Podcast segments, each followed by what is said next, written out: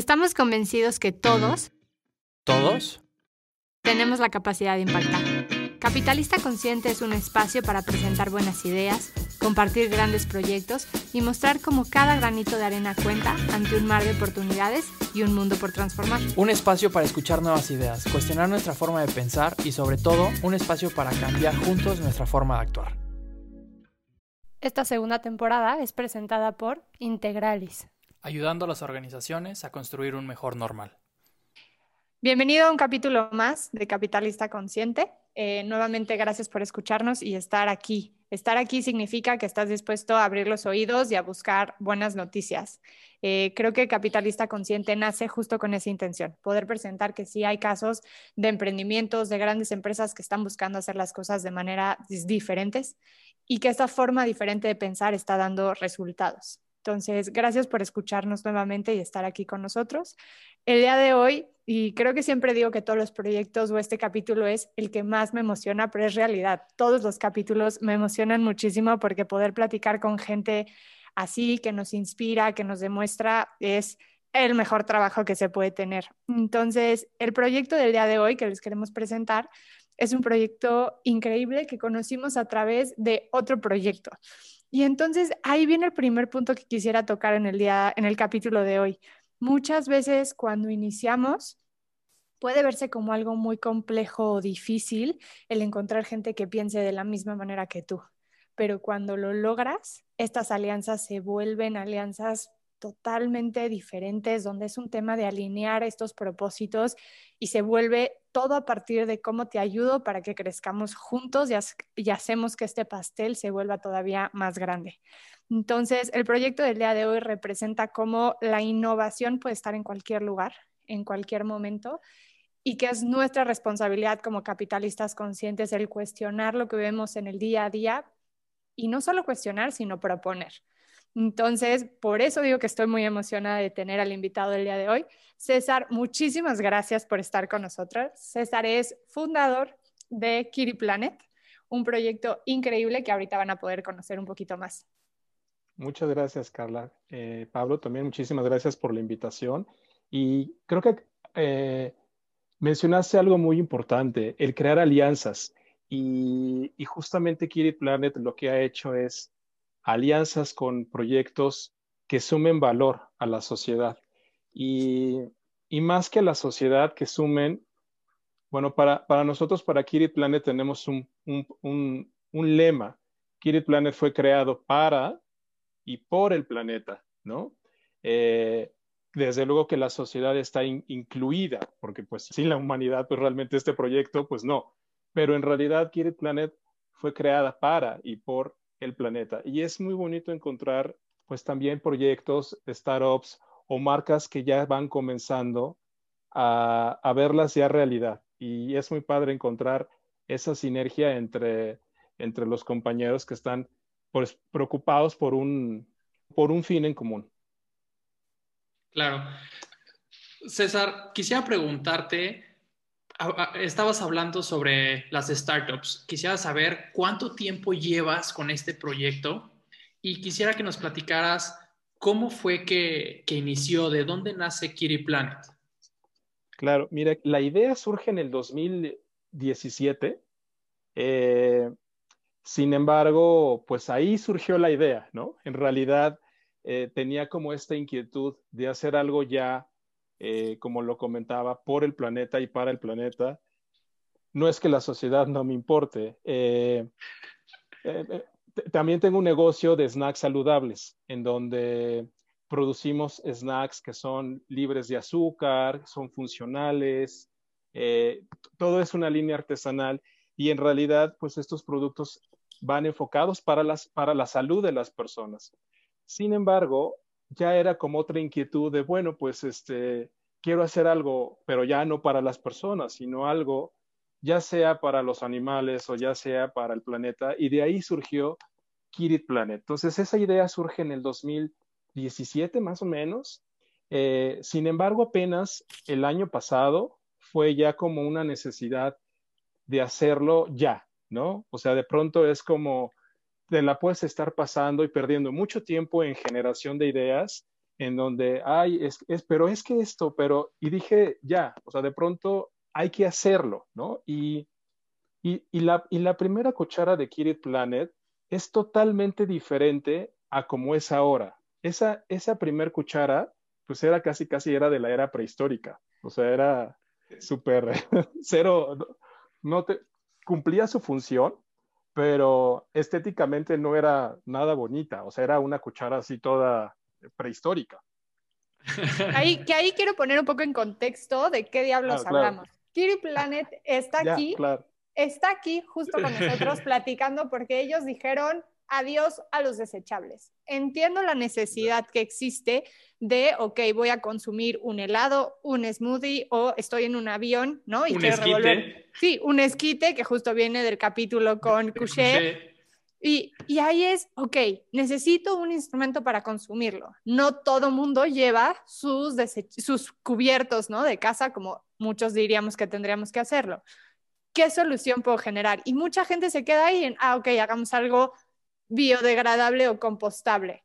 Y Kiri lo llevó a otro nivel. Ellos tienen cucharas, eh, palitos como para revolver el café, tenedores, agitadores, tenedores, cuchillos, todo se come. Y entonces, a partir de eso, y ya lo probamos, justo a partir de eso, digo, para poner un poco en contexto, cuéntanos un poquito más de qué está hecho, cómo, o sea, ya hablamos de la idea, ¿cómo llegaste a decir, ok, esto lo puedo volver una cuchara que es vegana, que no tiene gluten, o sea, tiene muchísimos beneficios, ¿no?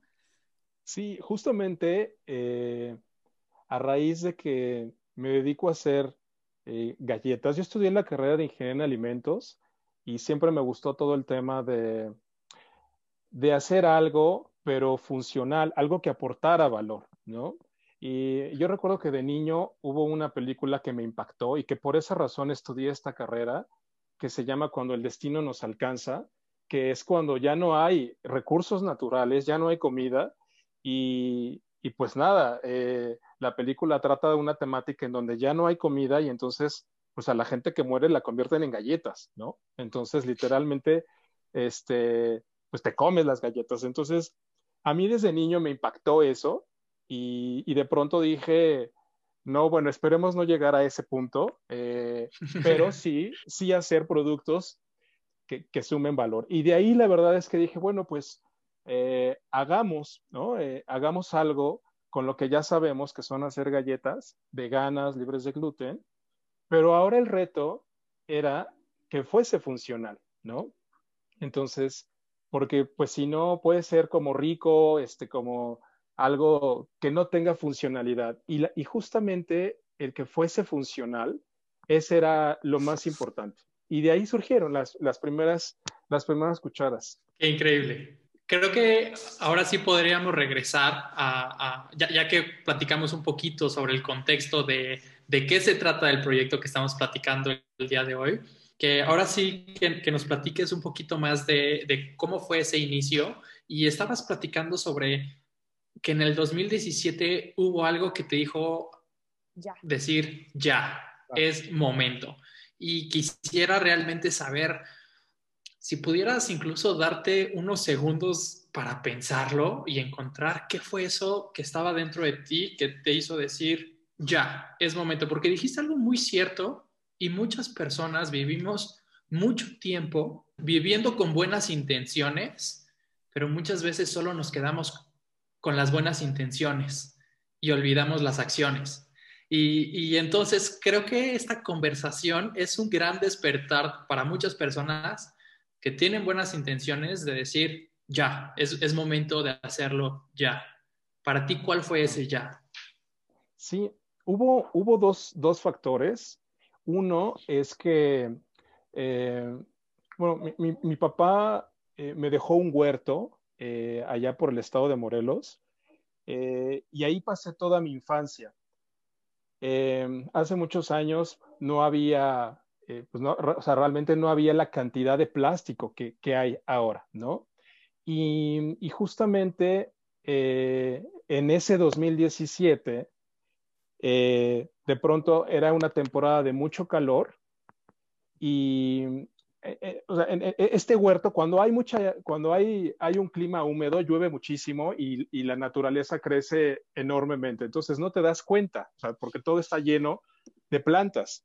Pero cuando pasó la época de lluvias, de pronto vi, e, era la época de sequía y la época de sequía era ver todo el plástico que había ahí, ¿no? Eh, bolsas de basura, eh, de, de, papas, plástico. Y ahí fue como un shock de decir, wow, o sea, esto no me había dado cuenta o no lo había querido ver, ¿no? La cantidad de plástico que había ahí. Ese fue un factor. Y otro fue un documental de National Geographic que habla acerca del, de, y así lo llaman, como eh, la estupidez creada por el hombre, ¿no? No recuerdo cómo está en, en inglés, pero es como la estupidez más grande creada por la humanidad, y es la cuchara de plástico, ¿no?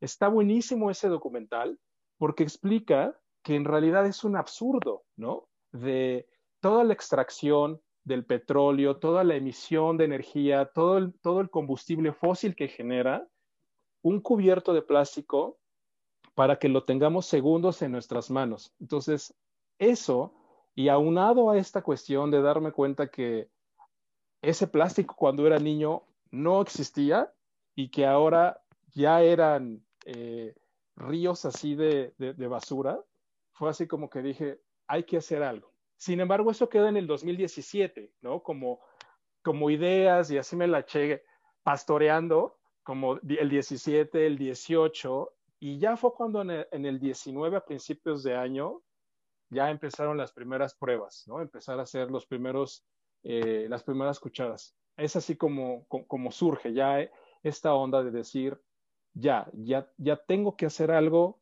ya, me encanta porque creo que al final muchos de los emprendimientos de los que a veces nosotros tenemos contacto es el no sé bien cómo, me da miedo hacerlo, pero hay una cosquillita y creo que lo que tú dices es agárrate de esa cosquillita porque esa cosquillita tiene todo el potencial de generar un impacto, de generar un cambio como justo el proyecto que tenemos ahorita.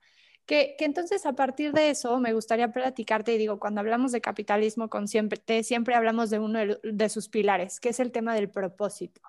¿Sí? De toda empresa debe tener un propósito importante y me gustaría escucharlo de ti. ¿Cuál es el propósito de, de Kiri Planet y de ti como emprendedor? Sí, fíjate que eh, yo creo que me parece que la visión de a dónde queremos llegar eh, sacando un poco, por ejemplo, como de, números, eh, no existen datos acerca de cuántas cucharas de plástico se producen en el mundo, pero haciendo como números charros, yo estimo que un billón de cucharas. O sea, eso es demasiado. México consume aproximadamente, o más bien produce aproximadamente cerca de 20 millones anuales. Y, esto es por nuestra cultura. Es un país heladero, es un país donde te dan atole con tu torta. Es decir, la actividad o la economía está basada mucho en, el uso de cucharas de plástico. A mí me encantaría lograr ver la cuchara comestible en, cualquier esquina, en cualquier esquina, en cualquier heladería, eh, en cualquier eh, lugar en donde haya alguna fiesta, porque en las fiestas es donde, uff, ahí hay una gran cantidad de, desechables impresionante y mm, ahí es en donde me gustaría ver el producto, o sea, finalmente verlo eh, pues en la casa de todos, o sea, que sea como un, como un artículo, pero que sume valor. Creo que justo ahí hay un punto bien importante que va de la mano con lo que ustedes dicen que me gusta, que es regresando al origen. ¿No? Y es no perder y esta separación que existe entre el ser humano y, o sea, la sociedad como tal y el planeta. Hay una desconexión brutal y ahí la idea es, ok, entiendo que nuestra dinámica social ha cambiado, que estamos en la calle, que sales disparado, ¿no? A comer una torta de tamal o ya que regresaste, ¿no? Muy cansado, ay, pues un esquite se me cruzó.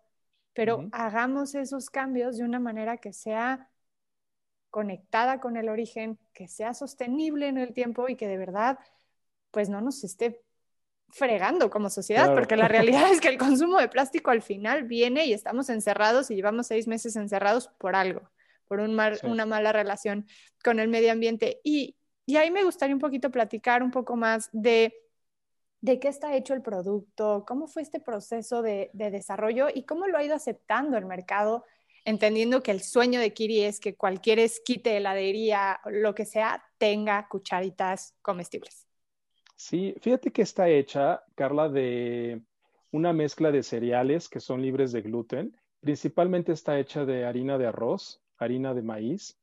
Eh, esta harina trabajamos con, con productores locales, sobre todo que están en, en el estado de Morelos en donde ahí eh, pues se produce y, y, de esa manera pues bueno también estamos generando fuentes de empleo, ¿no? Y, y, la, y la gente con la cual nos proveen la materia prima, les platicamos del proyecto y se entusiasman, o sea, de pronto dicen, ¿es en serio? O sea, esa harina de arroz y esa harina de maíz va a ser para eso, ¿no? Entonces es como hacerlos parte, ¿no? Eh, complementando un poco como la pregunta de la visión de Kiri, también es hacer un, proyecto incluyente, ¿no? En donde toda la cadena de valor, en donde los proveedores, la gente, los clientes se sumen y cada uno desde su espacio, pues estén integrando a este nuevo, pues yo, yo usaría la palabra capitalismo consciente, ¿no? En donde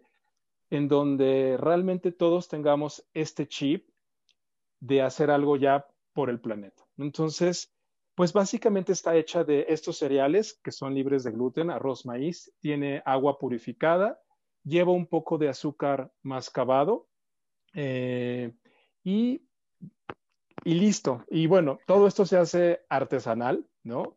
Eh, no tenemos máquinas que lo hagan. Eh, realmente eh, te puedo decir que es el rodillo, ¿no? Estamos con el rodillo y con cortadores, ¿no? La gente de pronto nos dice, eh, pues, ¿cuántas pueden producir, ¿no? O sea, realmente nuestra capacidad de producción es, es poca. Eh, yo creo que desde que empezó Kiri Planet hemos puesto en el mercado cerca de 120 mil unidades y, y, ahí vamos, poco a poco. El mercado, la verdad es que lo ha aceptado de manera, eh, de, manera innovadora, de manera que se hace parte del, proyecto, porque tenemos ya en, total alrededor de 23 puntos en toda la República Mexicana y, la gente sube sus historias. O sea, las, las redes eh, al principio de Kiri fueron creadas por la gente, ¿no? O sea, de pronto, eh, antes no teníamos redes. Cuando estábamos en la etapa de validar el proyecto, nos agarramos heladerías, ¿no? No teníamos redes. De pronto fue, eh, oigan, ¿y cuáles son sus redes? Es que vi una cuchara y, y de pronto era, ¿y cómo nos contactaste si no tenemos nada? ¿No? Yo no sé cómo le hacían, pero conseguían el mail conseguían un teléfono y, yo recibía llamadas, pero oye, es que esta prueba era casi, casi secreta, ¿no? Este, porque estábamos en la etapa de validación. Y lo que sucedió es que los clientes a los cuales, eh, que estamos infinitamente agradecidos porque creyeron en este proyecto, eh, les daba tanta emoción que les decían, mira, no tienen redes, pero este es el teléfono del chavo que me trajo las muestras, ¿no? Y entonces, de esa manera, eh, la gente empezó a subir historias en, nuestras redes. Y ya después se crearon las redes y solito. O sea, la verdad es que las redes han crecido eh, solas, ¿no? Y gracias al apoyo de, la gente. Quisiera comentar aquí, dar un poquito de contexto a, las personas que escuchan. Cuando hablamos de capitalismo consciente y de dónde nace, eh, quisiera hablar un poquito sobre Rash, Rash Sisodia, que es uno de los creadores del capitalismo consciente. Esta, esta persona cuando está haciendo su, doctorado, está haciendo un doctorado en, mercadotecnia, y él empieza a hacer un análisis de qué, qué va sucediendo con algunas marcas, cuáles son las marcas con mayor equidad de marca. La equidad de marca es ese valor extra que los consumidores le damos por el peso que tiene de la marca, ¿no? Entonces, por ejemplo, si tuviéramos una playera sacada de la misma fábrica y otra dos playeras sacadas de la misma fábrica y una cuesta 50 pesos y la otra cuesta 150 por solo tener una marca, ¿no? O, pongamos la marca que tú quieras, esos 100 pesos extras son los que tú pagas por poner esa, esa marca en esa playera que costó lo mismo hacerla. Y a eso se le llama la equidad de marca. Y cuando estaba haciendo este análisis, estaba buscando él cuáles son las empresas con mayor equidad de marca. Y uno de los principales eh, eh, retos que todas las marcas tienen es elevar su equidad de marca con la intención de poder vender más a un precio mayor, dar a conocer más sus productos y crear eh, mucho más conocimiento en el mercado sobre lo que ellos hacen. Y él vio dos tipos de, empresas, las empresas que, que utilizaban un presupuesto muy alto para posicionarse y elevar su equidad de marca, como conocemos varias, ¿no? Este, y otras empresas que hacían las cosas bien, que sin gastar un presupuesto enorme, hacían las cosas bien y solitas empezaban a tener vida propia y, empezaban a incrementar su equidad de marca.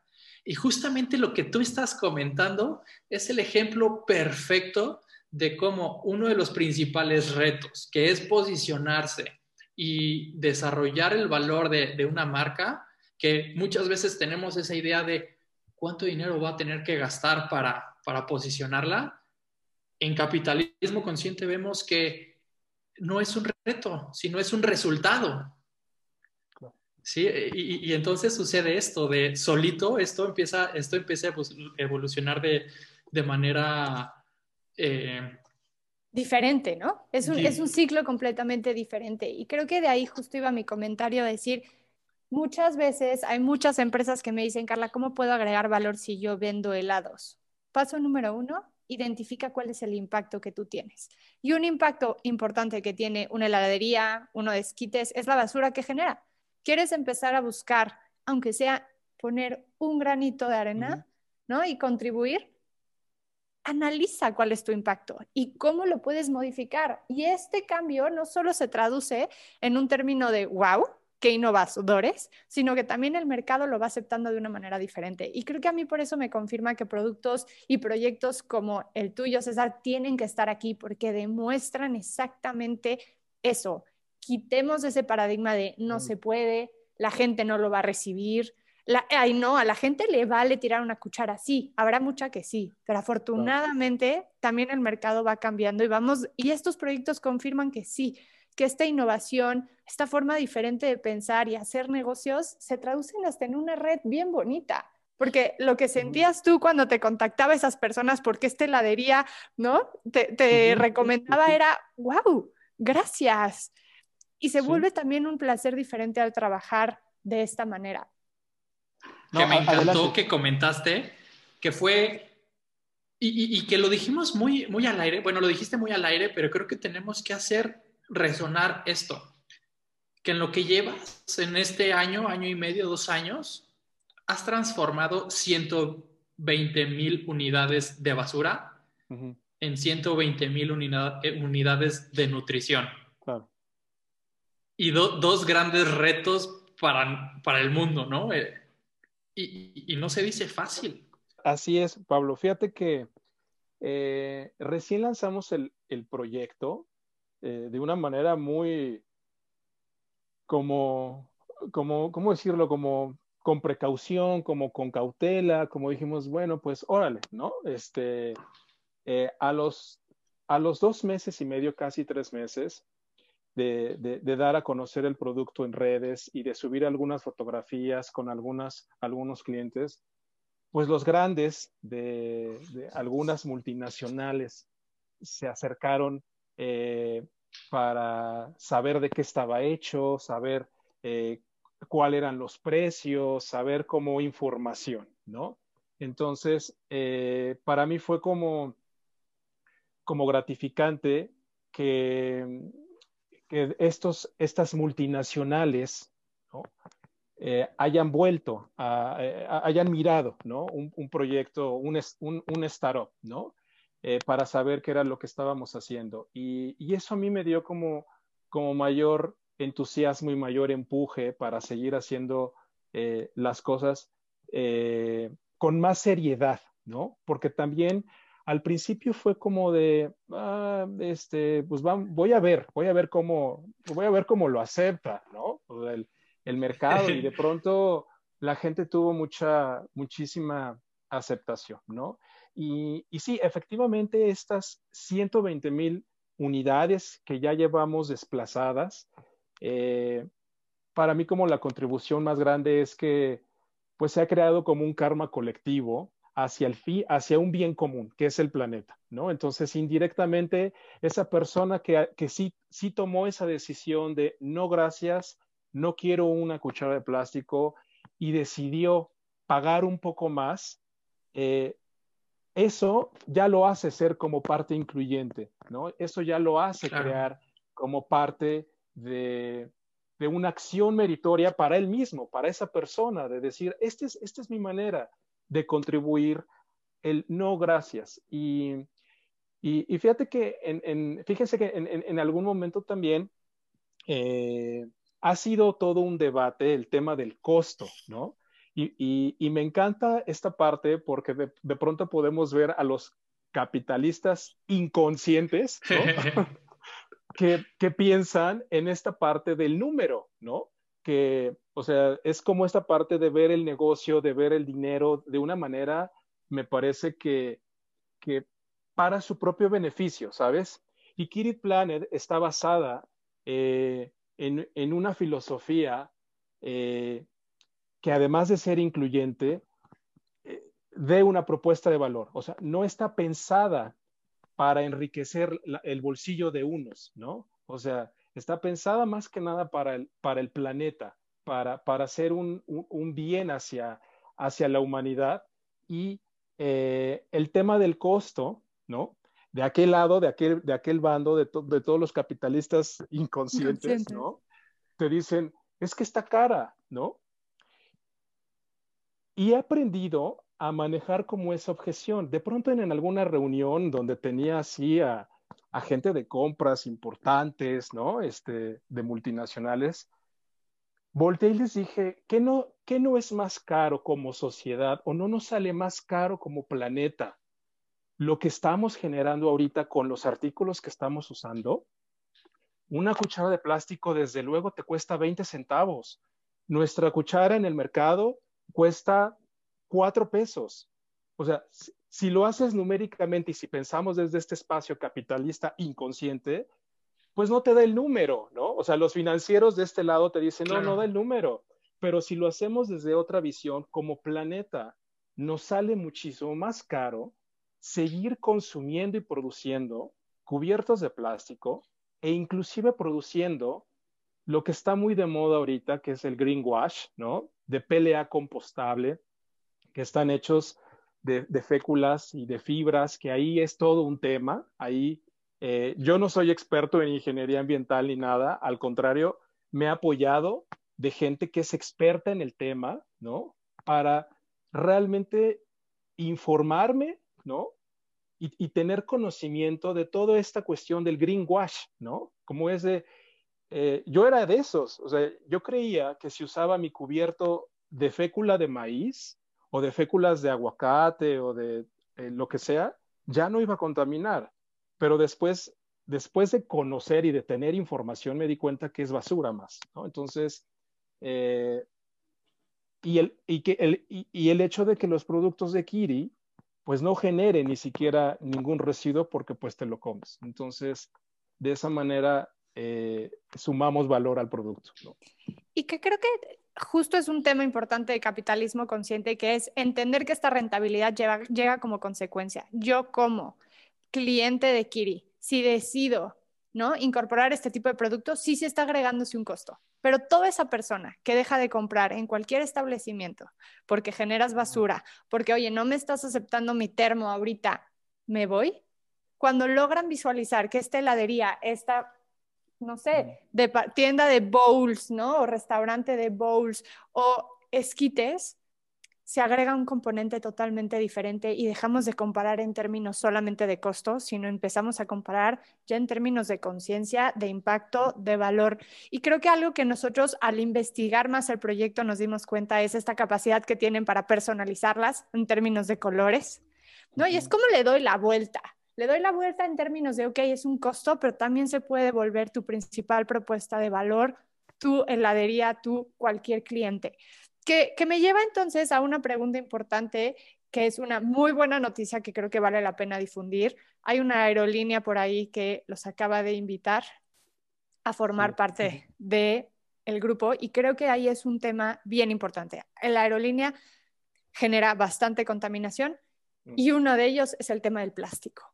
¿Cómo fue este proceso en que los recibieron, que se acercaron con ustedes? ¿Cuál es la propuesta? Entendiendo que, oye, si yo me subo a esa aerolínea y valoro que están haciendo este esfuerzo, que están haciendo ese cambio, entendiendo parte de su impacto, podemos incentivar a que este proyecto siga avanzando y caminando, porque la fuerza del consumidor es brutal.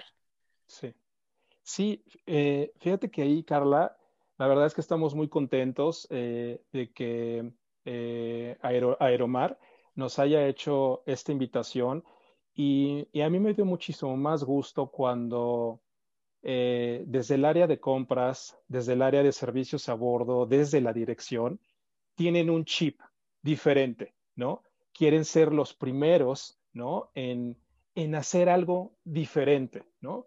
Hoy sin duda, eh, por la situación por la que estamos viviendo, a, las aerolíneas les ha pegado impresionantemente. Sin embargo, Aeromar dijo, me reinvento, hago cosas diferentes, hago cosas que sumen valor, ¿no? Y, para nosotros fue como de, wow, ¿en serio? ¿No?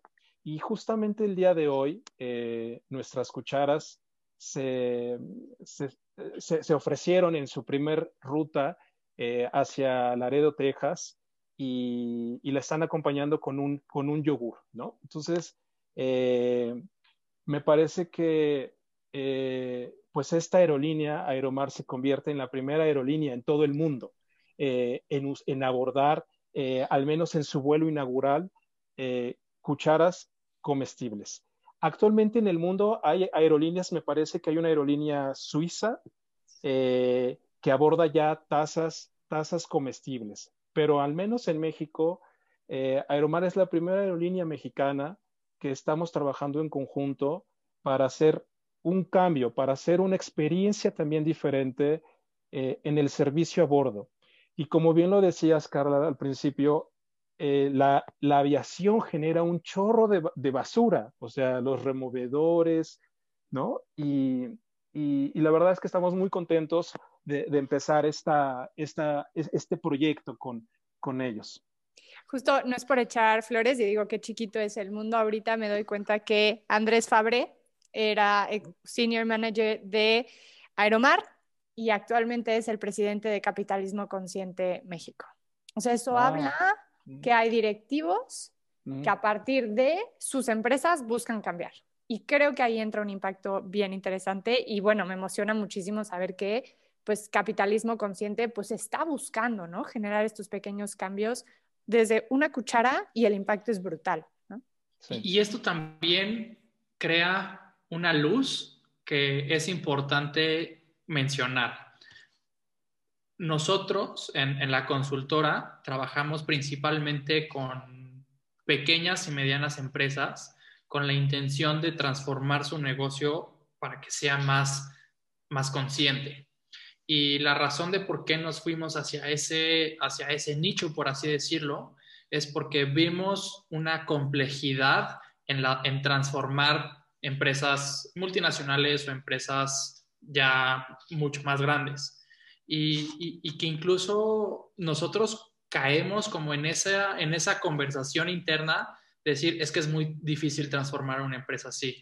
Pero el hecho que tú vengas a platicar con nosotros y que una empresa de ese tamaño esté dispuesta a hacer cosas, no por la empresa, sino por las personas que están dentro de ese lugar, nos hace pensar que también hay más personas en, en ese tipo de empresas que pueden eh, desarrollar ese cambio y que pueden hacer por acciones o muy grandes o muy pequeñas, como lo están haciendo con, contigo. quisiera, eh, quisiera regresar a un, a un, tema. Va a ser un paréntesis, no sé si, sea bueno regresarlo, pero me quedé con esta duda. Eh, hablabas que todos tus productos son realizados de manera artesanal, que, que no tienen máquinas para hacerlo. ¿Se debe a una cuestión de la etapa del negocio o se debe a una razón de, hacerlo de, esa manera por alguna razón? Sí, eh, son dos razones principalmente. Una es que el mercado, hablando en México, ¿cómo está México en términos de, cuidado al planeta? ¿no? O sea, ¿cómo está creciendo el mercado? ¿Cómo se está comportando? O sea, la pregunta es, ¿México está preparado como para empezar a usar este tipo de productos a nivel global? Eh, o al menos en México, ¿no? O sea, hacerlo como estallar. Eh, mi respuesta es que no, pero no tarda, ¿no?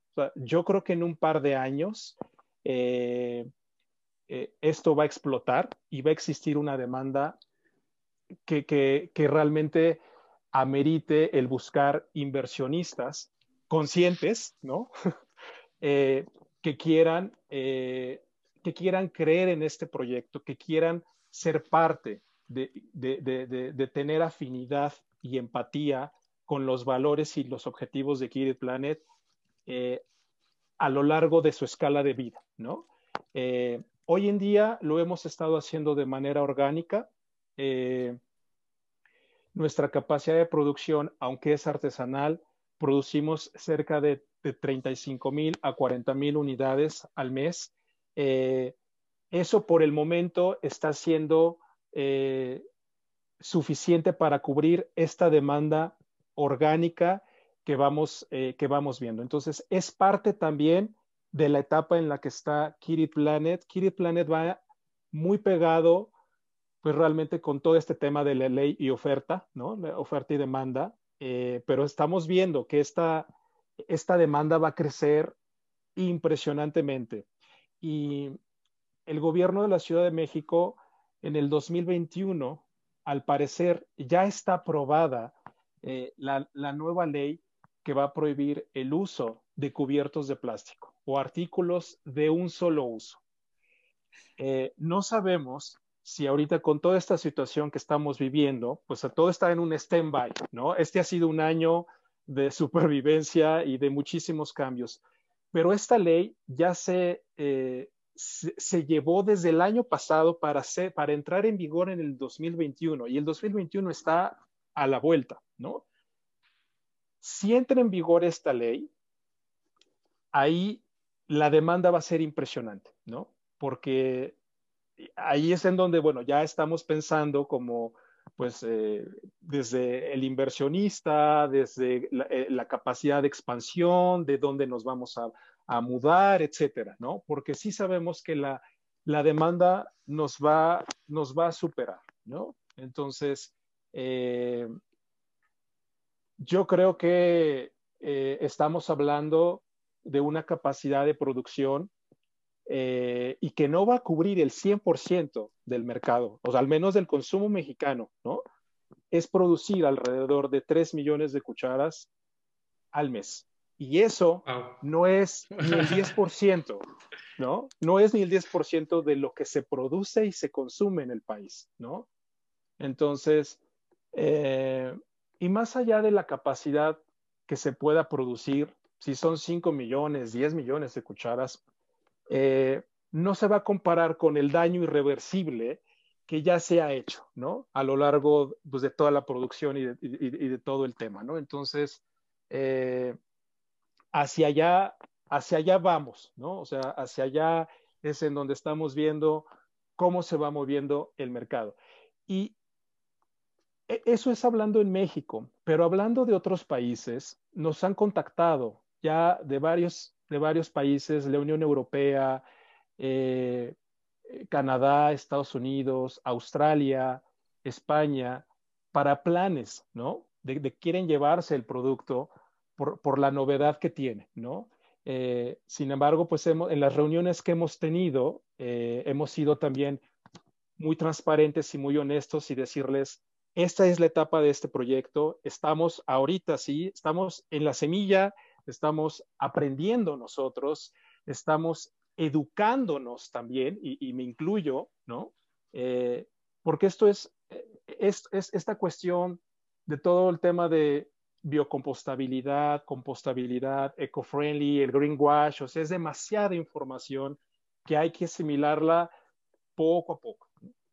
Y, creo que también ahí viene un tema bien interesante en términos de cómo crezco, ¿no? ¿Cuál, es el, ¿Cuál es el impacto que tengo cuando crezco? ¿A quién le sigo comprando? ¿Qué tipo de grano utilizo? Que era algo que hablábamos con, con otros capítulos, que visualizamos este crecimiento, pero nunca sin perder esta esencia de regresar al origen que ustedes mm. tienen, ¿no? De a quién le compro, cómo trabajo con las personas, que ahí entran justo estos pilares de capitalismo consciente de decir quiénes son estas personas que se benefician o se afectan por el hecho de que yo necesite ahora muchísimo más granos de arroz, ¿no? O harina de arroz o de maíz. Entonces, creo que viene un reto increíble para Kiri en términos de, crecimiento y me emociona saber que el mercado lo está pidiendo y que el mundo está finalmente abriendo los ojos a decir el camino por el que vamos tiene que, tiene que cambiar y confirma que el término de capitalismo consciente es altamente relevante en el mundo actual y que si no lo conoces, te tienes que empezar a empapar ¿no? y a visualizar que el futuro es dejar de hacer productos que solamente generen valor para un dueño que se llena los bolsillos, sino que este valor, si lo comparto, si agrego valor al medio ambiente, a mis proveedores, a mi gente, la rentabilidad llega como consecuencia directa. Y hablando de futuro, eh, nos había costado trabajo también el que tú estuvieras en este espacio porque sabemos que estás trabajando en proyectos increíbles de investigación y desarrollo y queríamos dejar este espacio para que nos pudieras contar sobre el futuro de Kiri Planet, en, dónde están, qué están desarrollando y qué es lo que viene para, ustedes. Sí, pues eh, estamos justamente trabajando. A mí, lo, que le he dicho a mi equipo de trabajo eh, es, a, mí no me pongas a dirigir la empresa, yo no quiero estar en la parte administrativa ni en la parte operativa digo, ahorita pues tengo que hacerle de todo y todos le estamos haciendo eh, de todo. Hoy en día, Kiri Planet somos un equipo alrededor de siete personas, eh, siete personas que se han ido sumando, ¿no? Eh, cuando empecé esto, literalmente yo solo, les vendí el proyecto, la verdad es que así de, oigan, no hay lana para, para sueldos así tan grandes, pero este es un proyecto, ¿no? Y yo quiero estar, como se los comenté al equipo de trabajo, eh, mi mayor pasión es crear, ¿no? Creo que es ahí en donde yo me conecto, en donde ahí soy útil, en la parte creadora. En la parte de dirección, para eso está Jorge, que es un gran amigo, ¿no? De, hace muchísimos años eh, y así. Entonces fue como, yo quiero estar en la parte creadora, porque ahí es en donde, donde, donde me gusta y me apasiona. Justamente ahorita estamos en una etapa de desarrollo en donde, eh, donde a, raíz de, los residuos orgánicos que se generan, y hoy en día producimos una gran cantidad de residuos o de basura orgánica, desde las hojas de maíz, las vainas de las, de las hojas de plátano, eh, los mismos granos de café, eh, todo eso eh, es una, gran cantidad de basura orgánica. Y justamente lo que estamos haciendo ahora es eh, pruebas eh, de cómo de los residuos del café en mezcla con otras fibras provenientes de la basura, ¿no? les damos una segunda oportunidad para hacer platos, para hacer tazas, eh, cubiertos no, porque esos ya los tiene Kiri, pero sí tazas y platos o algunos otros utensilios como bowls eh, que están hechos a base de eh, principalmente de residuos de café, de pozos de café. Entonces, lo que queremos ahora es meternos más a todo el tema de economía circular. No soy experto en ello, ¿no? También estoy aprendiendo de eso. Y es justamente crear, yo no lo sé si a lo mejor una marca hermana de Kirit Planet, pero que sí esté basada en una economía circular, ¿no? Kirit Planet mm, no es una marca, no es una empresa que esté basada en una economía circular, porque seguimos dependiendo de eh, los productores de arroz y de maíz. Es decir, por un lado, pues sí, sí, sí estamos extrayendo recursos naturales. Entonces, eh, Kirit Planet lo que ofrece es una alternativa, ¿no? Al decir, no, gracias con una cuchara de plástico y, quiero tomar esta, ¿no? Entonces, la otra marca hermana, eh, hermana aliada, posiblemente esté, o no posiblemente, va a estar ligada a una economía circular en donde recojo los residuos de grano de café que se usan para composta principalmente y eh, cómo de eso podemos generar una taza, un vaso que puedas, eh, que puedas utilizar. Qué increíble. Y, y, de verdad, o sea, de chismoso realmente, ¿cómo van con el proyecto? ¿Cómo, cómo va? Ya casi sale. ¿Cómo, ¿Y cómo va a funcionar? ¿También va a ser comestible? ¿Cómo es esa parte? Que digo, no sé, igual y hasta suena un poquito tonta la pregunta, pero quisiera, quisiera saber. Sí, mira, de hecho, Pablo, ya, ya se hizo la primera prueba de, de vaso y es totalmente, o sea, lo que se hace son pruebas como de funcionalidad, ¿no? Eh, para, para, ver si efectivamente el vaso, pues al momento de vaciar agua caliente o agua fría, pues no se te deshace y, y, y, te resiste, ¿no? Entonces, el vaso ya lo logramos sacar, eh, resistió una hora veinte minutos, ¿no? Eh, y después de ese tiempo, pues ya obviamente el, vaso se empieza a reblandecer. Ya hicimos pruebas también de en cuánto tiempo se degrada en la naturaleza. Desde la prueba casera, así que tú tengas ahí tu bowl de fruta y cosas de desperdicios, hasta eh, llevarlo a ambiente. O sea, hemos hecho como varias pruebas. Pero el vasito eh, es un vasito prototipo. Si quieren, después luego les mando fotografías. Este, de los primeros prototipos que ya se lograron sacar, es un vasito chiquito y un platito. Entonces, ¿cuándo lo vamos a lanzar? La verdad es que no lo sé todavía, eh, porque ahorita estamos como con todo el tema de los removedores comestibles, que, que esperamos que tengan muchísima aceptación, sobre todo en las cafeterías.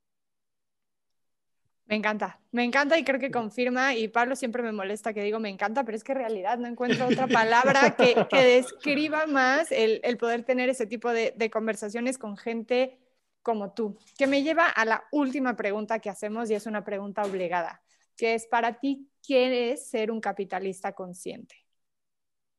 Ah, creo que tiene que ver con, con el quién, es, quién está detrás de la marca eh, me parece que tiene que ver con una cuestión personal de, de, la persona, ¿no? Eh, y, no, lo hablo, no, hablo, no lo hablo por mí, ¿no? No quiero que se vaya a oír, pretencioso ni nada de eso, sino, eh, sino me parece que qué es lo que nos mueve a todos estos, incluyendo a ustedes, ¿no? Creo que tiene que ver con la capacidad de ser más, más humilde, más, más compasivo, eh, que tiene que ver con la capacidad de perdonarse uno mismo como seres humanos por las acciones que hemos generado a lo largo de nuestra vida eh, y, del, y, de, y, de, crear un nuevo sentido de, responsabilidad, un nuevo, un nuevo, una nueva conciencia que nos permita eh, ser más humilde, primero con nosotros mismos, de decirle a nuestro ego, oye, hazte un lado para allá, ¿no? O sea, ya, ya, ya estuvo suave, ya es momento de un cambio, ya es momento de, de, de, hacer cosas diferentes, pero primero por ti, ¿no? O sea, tú como persona, cuando, cuando ya las realizas, el efecto ya es la añadidura, ¿no? O sea, me parece que este cambio de ser capitalista consciente, que me encanta, ¿no? Tiene que ver con tus acciones, con tu forma de pensar, con tu forma de hablar y, con tu forma de qué quieres hacer con tu vida, cuál es el legado que le vas a dejar a los demás, ¿no? Y partiendo de eso, y me parece que, que todos en cierta forma compartimos esto, ¿no? Desde Couché, desde ustedes, desde el startup que está ahí, eh, a lo mejor atrás escuchándonos y que no sabe ni qué hacer. O sea, es como, échate un, un clavado contigo mismo, revalora, regresa al origen, ¿no? O sea, replantéate realmente qué quieres dejar en este mundo. ¿Cuál es el legado que vas a dejar como, como ser humano? ¿no? Para mí eso sería eh, ser un capitalista consciente. Y lo demás se va a dar por añadidura, lo demás. Pues como dice Carla, me encanta. De, verdad, me, me, encantó, me encantó tu respuesta, me encantó el poder tener este espacio contigo. Creo que ojalá cientos de personas pudieran escuchar este capítulo y, escucharte cómo piensas. Me, se me hizo increíble y de verdad te lo agradezco muchísimo el, habernos dado este, este tiempo y este espacio para compartir pues el impacto que estás, que estás generando. De verdad, César, muchísimas, muchísimas gracias. César, gracias. Es un gusto saber que hay mexicanos impactando con su profesión y haciéndolo tan, tan bien. Es, es, de verdad un placer poderte tener aquí. Esperamos próximamente volverte a invitar con esta nueva marca hermana que definitivamente tendrá un espacio aquí porque gente como tú, gente como tu equipo que apuesta por un, equipo, por un proyecto que busca cambiar, impactar, agregar valor, que reconoce que hay partes que le hacen falta y que tiene que modificar o que quiere modificar, pero creo que lo, lo más importante aquí es este tema de la actitud ante cómo me enfrento a estos retos, cómo me enfrento a estas negativas y cómo respondo como empresa a partir de la conciencia. Entonces, de verdad no me queda más que felicitarte, pedirte que no pares, mm, que continúen y gracias por la oportunidad de tenerte aquí con nosotros. Es un gusto eh, poder tener este tipo de conversaciones. Gracias a ti por escucharnos y nos vemos la próxima semana en Capitalista Consciente. Carla, Pablo, muchísimas gracias por la invitación y por el espacio que le han brindado a Kitty Planet y a un servidor. Muchísimas gracias. Gracias. Esta segunda temporada es presentada por Integralis, ayudando a las organizaciones a construir un mejor normal.